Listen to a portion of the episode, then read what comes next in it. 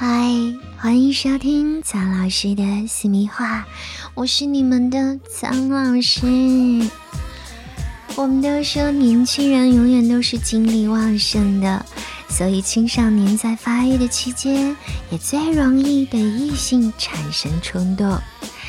那加上对性的不了解，很多男孩子在梦里遗精后会不知所措。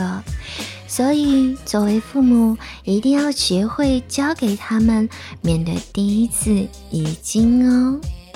遗精通常又称为梦遗，大部分的男孩子在睡梦中发生。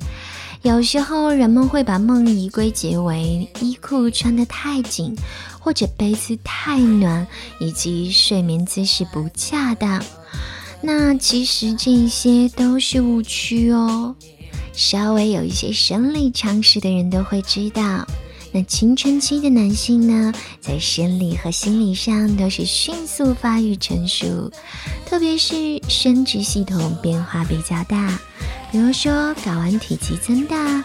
体内雄激素水平明显提高，在睾丸、精囊、前列腺，还有尿道旁腺等组织器官的相互作用下，不断的产生精液。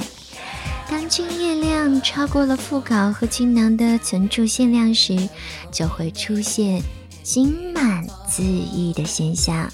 反射性的引起射精，那这个时候遗精的现象就不可避免的发生了。任何一位发育健康的男性，在青春期以及以后都有可能发生遗精现象啊。遗精对于青少年来说，其实倒没有什么不良影响啦。如果一定要说的话，那就是心理上的困扰。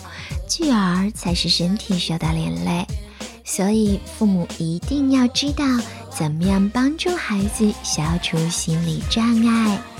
正确的做法就是帮助男孩子们了解一些性的生理知识，以便他们可以正确理解发生在自己身上的生理现象，同时也学会怎么应对他们。